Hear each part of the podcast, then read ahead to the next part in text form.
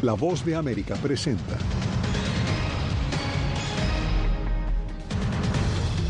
Este 12 de junio empieza a operar en Guatemala el plan piloto para procesar migrantes. Así lo anunció la Casa Blanca. Estados Unidos aumentó un 25% las citas para solicitantes de asilo a través de la aplicación CBP One. Negocios en Florida suspenden sus actividades en el Día Sin Migrantes, a un mes de que entre en vigencia una restrictiva ley contra migrantes irregulares y Nueva York se está hundiendo por el peso de sus rascacielos, aseguran expertos.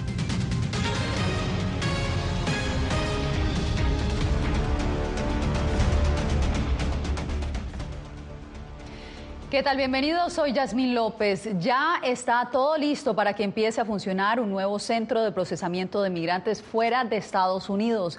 La Casa Blanca anunció hoy que acordó con el gobierno de Guatemala poner en marcha el plan piloto a partir de este 12 de junio. Jorge Agobian tiene la información. Las citas comenzarán a tramitarse a partir del 12 de junio a través del sitio web movilidadsegura.org. En un comunicado compartido durante esta jornada por la Casa Blanca y el gobierno de Guatemala, la instalación de estas oficinas de movilidad segura forma parte de una fase piloto de seis meses. Este programa, dice el comunicado, facilitará el acceso a vías legales hacia Estados Unidos y otros países a través de programas de reunificación familiar y acceso a visas de trabajo temporales. La apertura de estos centros, hay que destacar, ya había sido anunciada por la Casa Blanca en abril de este año. En ese momento se indicó que las agencias de refugiados y migrantes de la ONU serían las encargadas de realizar entrevistas iniciales a los migrantes y determinar su elegibilidad para vías legales tanto en Estados Unidos como Canadá y España. El comunicado difundido este jueves no especifica cuántas oficinas operarán ni otros detalles y ni la Casa Blanca ni las agencias de la ONU respondieron a una solicitud de la Voz de América para recibir más información. Eso sí, se espera que más detalles sean publicados en ese sitio web Movilidad Segura donde ya se puede leer que todos los procedimientos serán totalmente gratuitos. Por otro lado, también durante esa jornada, los dos gobiernos anunciaron que seguirán cooperando en materia de seguridad fronteriza. Desde la Casa Blanca, Jorge Agobián, Voz de América. Más migrantes podrán realizar sus trámites migratorios en la frontera. Estados Unidos amplió el número de citas diarias que se pueden programar a través de la aplicación móvil CBP One. Víctor Hugo Castillo nos informa que esperan atender a unos 40 mil solicitantes de asilo al mes. Sí, feliz, un sueño ya cumplido, ya estamos aquí adentro, bueno, para adelante. Así van entrando a Estados Unidos migrantes que utilizaron la aplicación CBP One para programar su cita migratoria e ingresar por vía legal. Y se enteran de que a partir de junio las citas diarias aumentan en un 25%. Sí, qué bueno y que les den oportunidad a las personas que estamos así en, pues en riesgo. Me alegro y bueno, muy agradecido porque así van a haber más oportunidades para que entren más rápido la gente que están afuera. De acuerdo con autoridades estadounidenses, las citas diarias pasarán de 1.000 a 1.250 o aproximadamente 38.750 al mes. Y de esta forma, los migrantes pueden presentarse en los puertos de entrada que les corresponda. Demuestra nuevamente eh, cómo estamos... Eh, eh, brindando eh, procesos legales y ordenados para que los migrantes que quieran venir a los Estados Unidos eh, lo hagan de manera directa. Este funcionario afirma que los coyotes y el crimen organizado difunden rumores para exponer a los migrantes al peligro, sin decirles las consecuencias de cruzar la frontera de manera irregular. La devolución de migrantes de terceros países, de Cuba,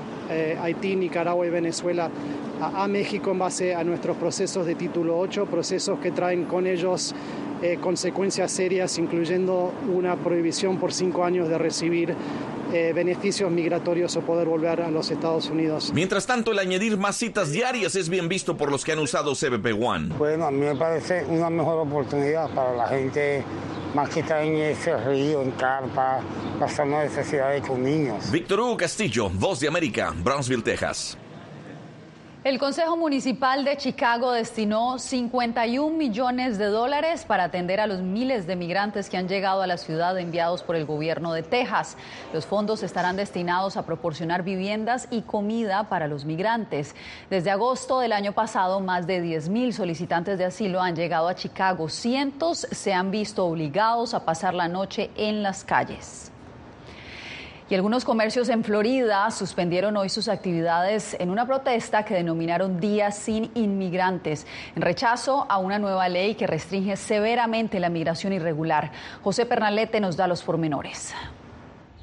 Activistas a favor de las libertades civiles convocaron el Día Sin Migrantes, una manifestación en contra de la ley de Florida con nomenclatura SB 1718, la cual estipula sanciones severas a la migración irregular. Los organizadores, representantes del sector agrícola y de prestación de servicios, buscan subrayar la importancia de esta fuerza de trabajo en la economía estatal. No trabajar. Sí, ese es un paso. El segundo es no consumir, no ir a ninguna tienda, principalmente las tiendas grandes, no consumir absolutamente nada. Y por último, y no menos importante, llamar a los legisladores que aprobaron esa ley y dejarles saber cómo te sientes. Decenas de comercios y zonas de cultivo en Homestead, el área agrícola del sur de Florida, acataron el llamado a paro de actividades este jueves. Establecimientos cerrados y fincas sin personal fueron evidencia de este respaldo. Dirigentes activistas y religiosos reconocieron este primero de junio la importancia de los migrantes en la economía local y nacional. Y está comprobado de que la mayoría de los inmigrantes son personas capaces, profesionales, gente de trabajo, gente que vienen a impulsar este país. Republicanos del sur de Florida advierten sobre la severidad de esta ley, pero no apoyan el cese de actividades como protesta. Es un problema bien grande para esas familias eh, que dependen de cheque cada día, no un cheque semanal o un cheque mensual, dependen de ese cheque eh, día a día. José Pernalete, Voz de América, Miami. La legalidad del programa migratorio conocido como DACA se discutió hoy en una corte de Texas. Nos enlazamos a esta hora con Laura Sepúlveda en ese estado. Laura, ¿qué tal? Esta ha sido una larga disputa. Nueve estados demandaron en el 2018 este programa alegando que es ilegal. La decisión podría terminar afectando a más de 700 mil beneficiarios. Cuéntanos en qué quedó la audiencia. Bueno, pues eh, Yasmín, esta audiencia era para escuchar los argumentos más que todo y a pesar de que el juez podía fallar frente a la legalidad de esta medida, pues aún no lo ha hecho. Esta decisión podría tardar días, semanas o incluso meses. Lo que hemos podido escuchar durante la audiencia que se registró el día de hoy eh, fue precisamente en los argumentos, decían unos de ellos, que las personas que tienen DACA sí están, digamos, trabajando con el permiso legal, pero que muchos de ellos no reciben el seguro de salud por parte de sus empleadores. Dice que el del 43 al 45% de ellos hacen uso de servicios de salud públicos. Y precisamente esta ha sido una de las quejas de los opositores de la protección que se está dando a estos menores que llegaron de manera irregular aquí al país, precisamente sin documentos, antes de cumplir los 16 años. Y esto es lo que hemos podido escuchar de muchos de los testimonios. Hablamos con Jacqueline, que es precisamente una de esas beneficiarias de DACA y nos expresó ese temor que tendría de tener que verse obligada a regresar a su país. Yo trabajo aquí y también estudio flebotomía. Tengo mi certificación de asistente médico y espero obtener más certificaciones en el futuro. Sin DACA me vería obligada a ir a un lugar en el que honestamente nunca he estado. Solo estuve allí durante un año y no recuerdo nada, así que me obligarían a tener una familia a la que no conozco. Además, sabiendo que no hablo español con fluidez, da un poco de miedo. Hay que recordar que en el pasado se había prohibido, en noviembre de 2022 se prohibió que nuevas aplicaciones fueran tramitadas, pero hay otras personas que ya tienen este permiso desde hace meses, desde hace años más bien, y precisamente estas personas todavía son elegibles para su renovación. Aunque todavía se está trabajando en el tema de establecer si es o no legal esta protección de DACA, expertos en materia legal hacen énfasis en que es importante seguir adelante con mantener este permiso vigente. Lo que hemos visto en el pasado es que incluso si se dicta una decisión en contra del programa, los tribunales han notado cuán significativo sería el impacto en la vida de las personas que dependen del programa, por lo que en general se mantuvieron las aprobaciones hasta que pasaran por todo el proceso. Entonces irían a la Corte de Apelaciones y eventualmente a la Corte Suprema. El juez de Texas todavía no ha definido si este es o no un procedimiento legal, pero recordemos que puede haber más debates en esta instancia, por lo que se presume llegará a la Corte de Apelaciones, incluso a la Corte Suprema de Justicia. Estaremos atentos, Laura, gracias. Y regresamos a Washington porque luego de ser aprobado por la Cámara Baja, en las próximas horas se espera el voto del Pleno del Senado sobre el proyecto que busca ampliar el techo de la deuda nacional. Jacopo Luzzi está con nosotros en vivo. Estamos a solo a cuatro días de la fecha límite. Cuéntanos, Jacopo. Yasmín, es así, es una carrera, de hecho, contra reloj ahora en el Senado. La intención, como tú dijiste, es votar ya este jueves en la noche, pero probablemente podría pasar la medianoche y llegar al viernes, porque se necesitan los votos de todos los, de todos los senadores para autorizar una votación final. Y varios en ambos partidos han mostrado resistencias hasta ahora. Se necesitan, recordamos, 60 votos para aprobar este proyecto. The bill. La Cámara de Representantes en la noche del miércoles finalmente dio luz verde al compromiso logrado entre el presidente Joe Biden y el líder republicano Kevin McCarthy para suspender el techo de la deuda estadounidense hasta 2025, después de que varios republicanos y algunos demócratas expresaran rechazo al proyecto de ley, una coalición bipartidista se alineó en gran número para apoyar el proyecto, cuando faltan solo cinco días para evitar un impago económicamente devastador. Tonight we all made history. Esta noche todos hicimos historia porque este es el mayor recorte y ahorro que este Congreso jamás haya votado. Y no es que solo estemos votando por ello, tiene un impacto de 2,1 billones de dólares. Todos los ojos ahora están puestos en el Senado, donde los senadores se apresuran a aprobar el proyecto de ley. Todavía no está claro cuándo se llevará a cabo una votación final en la Cámara Alta. Sus líderes expresaron la voluntad de avanzar, a pesar de la oposición de varios senadores que definen el proyecto extremo o corta demasiado o no corta lo suficiente. El líder demócrata Chuck Schumer pidió evitar retrasos. Y cualquier cambio a este proyecto de ley que nos obligue a devolverlo a la Cámara sería totalmente inaceptable. Casi garantizaría el impago. El escenario más probable, senadores de ambos partidos que como en la Cámara Baja se unirán para tener 60 votos y aprobar así el proyecto a pesar de las objeciones. Los senadores han presentado varias enmiendas, Yasmín, a este proyecto que pueden retrasar el proceso entero. No se espera que estas enmiendas sean aprobadas, ya que eso enviaría el proyecto de ley otra vez a la Cámara de Representantes con muy poco tiempo para evitar un impago. Probablemente se votarán sin tener éxito y sucesivamente se tendrá una votación de aprobación final. Gracias, Jacopo, por el reporte. Un nuevo tropezón sufrió hoy el presidente Joe Biden al caerse después de entregar el último diploma en una ceremonia de graduación en la Academia de la Fuerza Aérea de Estados Unidos. El mandatario de 80 años se levantó rápidamente y caminó de regreso a su asiento sin ayuda.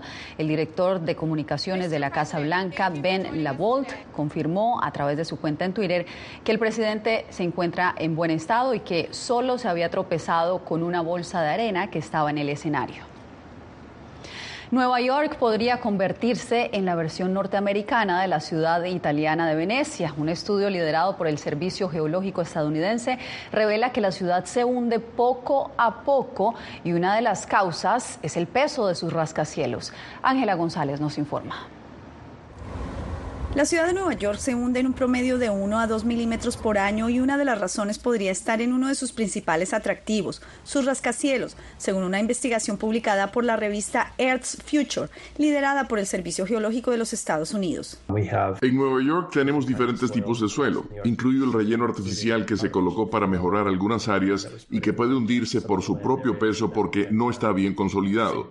Y si se basa en eso, empeora. El otro elemento que analizamos en este manuscrito es el peso de los propios edificios, la fuerza que aplican al suelo y los problemas que eso puede causar. Más de un millón de edificios con un peso de 1.700 billones de toneladas de hormigón, metal y vidrio están presionando la tierra y según el líder de esta investigación, aunque el proceso es lento, eventualmente quedarán bajo el agua. La elevación promedio de la parte sur de Manhattan es solo de 1 o 2 metros sobre el nivel del mar y el océano está aumentando su nivel a un ritmo similar al que se está hundiendo la tierra. Sin embargo, hay otros factores a tomar en cuenta en la medición de estas subsidencias. La resolución de esos satélites eh, eh, versus otras aplicaciones de otros satélites más detallados es, menor.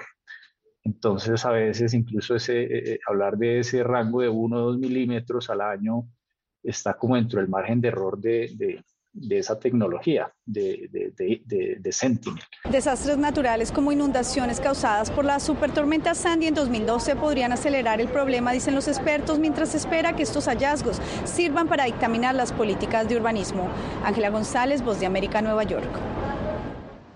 Sin sueldos y con miedo de perder sus empleos, maestros y otros trabajadores adscritos a las diócesis y parroquias de Nicaragua temen por las acciones contra la iglesia. Fui detenido con acusaciones de traición a la patria y luego fui sentenciado y condenado a 13 años de prisión. Es una sensación totalmente inhumana, es una sensación como de estar muerto en vida realmente. ¿Qué sientes cuando tocas? Cuéntame. Pues me siento eh, contento, siento que puedo expresar mis emociones.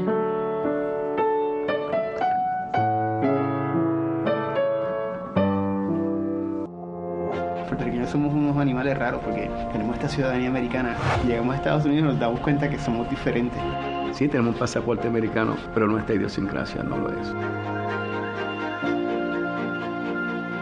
Si queremos hacer un mejor Puerto Rico, que es lo que buscamos nosotros, tenemos que ganarnos el respeto y la confianza de todos los sectores del país.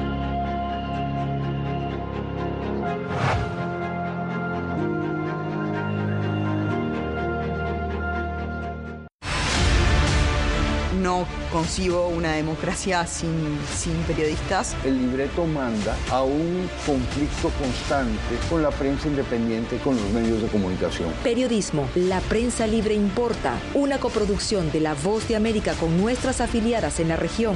Se ejerció esta profesión con mucho eh, miedo. ¿Cuántos periodistas van muertos ya? Por decir la verdad. Disponible en vozdeamerica.com. twins are seven years old. And from the first day my parents arrived, they were like, grandparents, uh, why don't you stay here in Panama with us until the war is over? Ucranianos en las Américas, de regreso al frente de batalla. Una producción especial de La Voz de América. Pronto, en todas nuestras plataformas.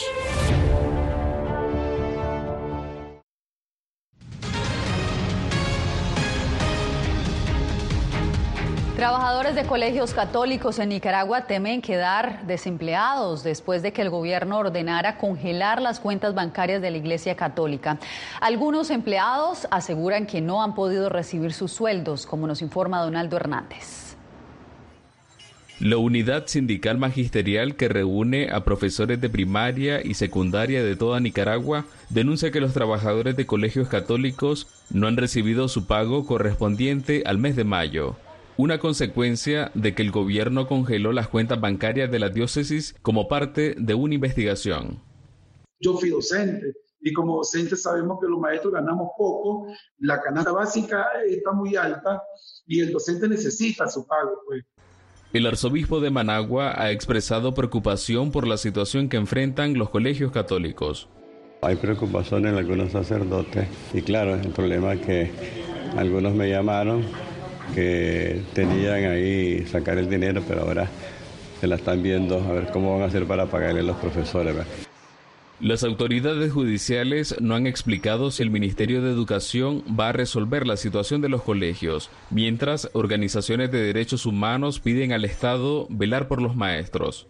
En esta situación de vulneración de, de derechos laborales en cuanto a que quien trabaja tiene derecho a una remuneración, quien está llamado a, resolver esta situación es el Estado. El gobierno de Nicaragua investiga a la Iglesia Católica por el supuesto delito de lavado de dinero en perjuicio del Estado. Una investigación señalada por la sociedad civil como parte de la persecución del gobierno. Donaldo Hernández, Voz de América.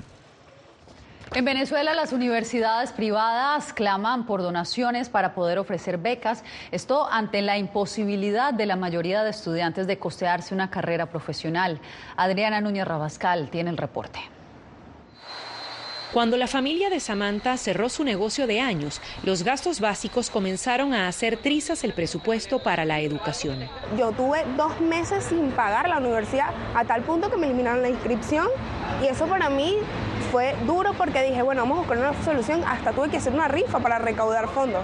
Por eso, la joven de 22 años buscó un empleo que le permitiera continuar con su carrera a pesar de que tengo la beca del 40%, no, no me alcanza, a veces pido prestado. En la Universidad Católica Andrés Bello, donde estudia Samantha, la cifra de becados aumentó del 10 al 30% en los últimos cinco años, debido a la crisis económica y al deterioro de los institutos públicos, venidos a menos por la falta de recursos y la paralización de las actividades. Las familias que quieren quedarse en Venezuela y que sus hijos estudien en Venezuela tienen que acudir a las universidades privadas. Acuden con más frecuencia a nosotros porque tenemos el programa de beca que es muy conocido y que viene funcionando desde hace muchísimos años. Sin ese programa de becas no pudieran entrar a la universidad. Para poder financiarse, esta universidad organiza un plan de recolección de fondos conocido como Becatón, pero no es la única en pedir donaciones. Otras casas de estudio solicitan apoyo de empresas o de sus egresados para evitar que los jóvenes abandonen las aulas. La familia hace un esfuerzo sobrehumano que no te lo imaginas, se reúnen, nosotros sabemos que se reúnen tíos y primos para llegar a un acuerdo y buscan al padrino para que el muchacho pueda entrar. Estas adversidades provocan que un 52% de los estudiantes del país se sientan frustrados, según un sondeo del Observatorio Venezolano de Universidades. Adriana Núñez Rabascal, Voz de América, Caracas. En instantes, Las Vegas se posiciona como destino predilecto de Estados Unidos y esta vez no por sus casinos y extravagante vida nocturna.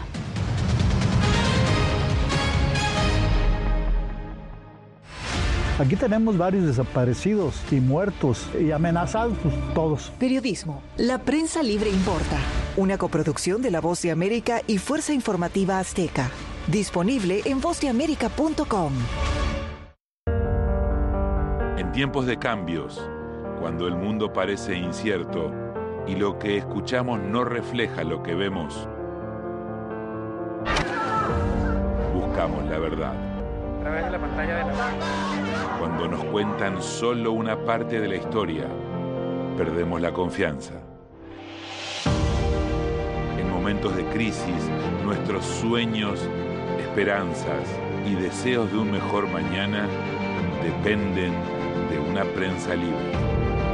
En La Voz de América te traemos las historias que la gente se arriesga a ver.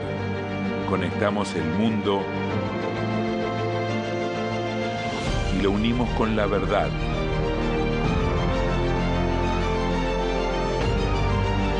En La Voz de América te presentamos el panorama completo.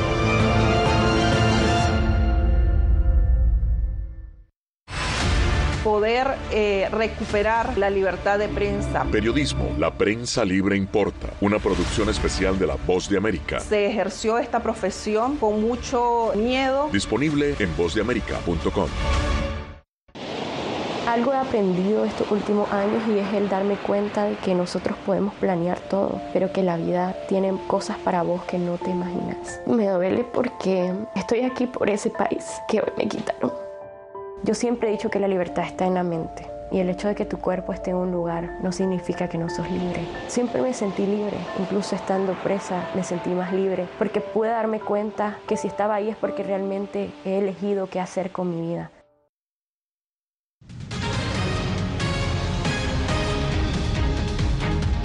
Una multa millonaria acordó pagar Amazon por incumplir con la política de privacidad con dos de sus productos.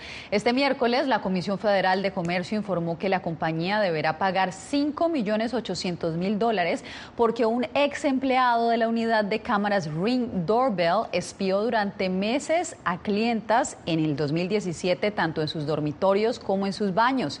En otra disputa, se acordó que Amazon pagara 25 millones para resolver ver las acusaciones de que violó los derechos de privacidad de los niños cuando no eliminó las grabaciones de Alexa a pedido de los padres. La temporada veraniega comenzó oficialmente en Estados Unidos y según expertos, la ciudad de Las Vegas se posiciona entre los destinos turísticos favoritos. Como nos informa Adriana Arevalo, los deportes juegan un papel clave. Las Vegas se ha caracterizado por ofrecer entretenimiento para adultos de primer nivel, pero ahora los deportes se suman a los casinos, espectáculos y gastronomía a la ciudad. Con la llegada de equipos profesionales de baloncesto femenino, fútbol americano, hockey y muy pronto béisbol, Las Vegas se ha convertido en epicentro de eventos deportivos de primer nivel. Estos eventos de fútbol como CONCACAF, que se realizarán este verano, están programados para atraer a más de 46 mil visitantes y agregar un ingreso de 70 millones de dólares a la economía local. Es maravilloso que nuestros visitantes puedan tener estas increíbles experiencias de eventos deportivos en vivo en el centro de la capital mundial del entretenimiento y que la economía se beneficie al recibir a todos estos visitantes para estos grandes eventos. Sin embargo, con los beneficios vienen responsabilidades y la más grande es prepararse para recibir una avalancha de visitantes. El sindicato culinario, uno de los más grandes del país y el mayor empleador de latinos en Nevada, asegura que el sector hotelero necesita recuperar empleos que se perdieron desde la pandemia. Vamos a negociar contratos que incluyan grandes aumentos y ayuden a enfrentar la carga de trabajo y a presionar a estas empresas para que se aseguren de incentivar a los trabajadores con el fin de que se unan a la fuerza laboral. Entre tanto, la Autoridad de Turismo se enfoca en seguir promoviendo los nuevos atractivos de Las Vegas porque, según dicen, la nueva cara de la ciudad incluye boxeo, artes marciales mixtas, baloncesto, carreras de autos y muchos deportes más. Adriana Arevalo, Voz de América, Las Vegas. Si tiene su teléfono celular a la mano, está a punto de acceder a todo el contenido original de La Voz de América. Lo invitamos a que escanee el código QR que está viendo en pantalla y desde allí lo guiaremos a descargar nuestra aplicación VOA Plus. Allí podrá ver no solo nuestras noticias, también las series especiales producidos por La Voz de América. Nosotros volvemos en instantes con más información en El Mundo al Día.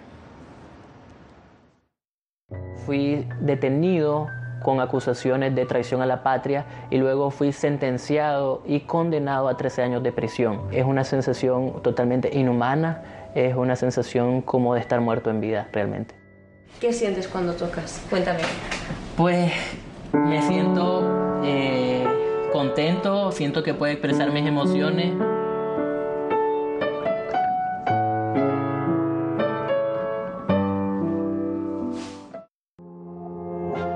Somos unos animales raros porque tenemos esta ciudadanía americana. Llegamos a Estados Unidos y nos damos cuenta que somos diferentes. Sí, tenemos un pasaporte americano, pero nuestra idiosincrasia no lo es. Si queremos hacer un mejor Puerto Rico, que es lo que buscamos nosotros, tenemos que ganarnos el respeto y la confianza de todos los sectores del país.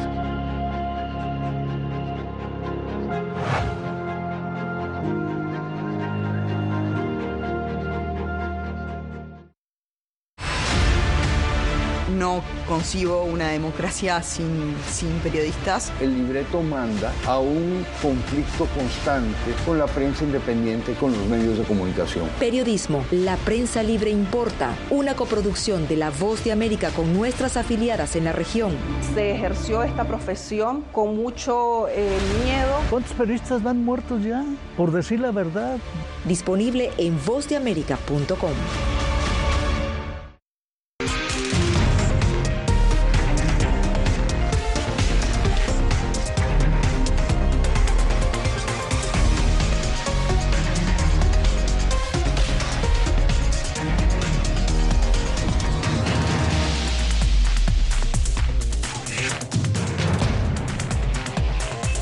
Venezuela 360, cada semana por La Voz de América.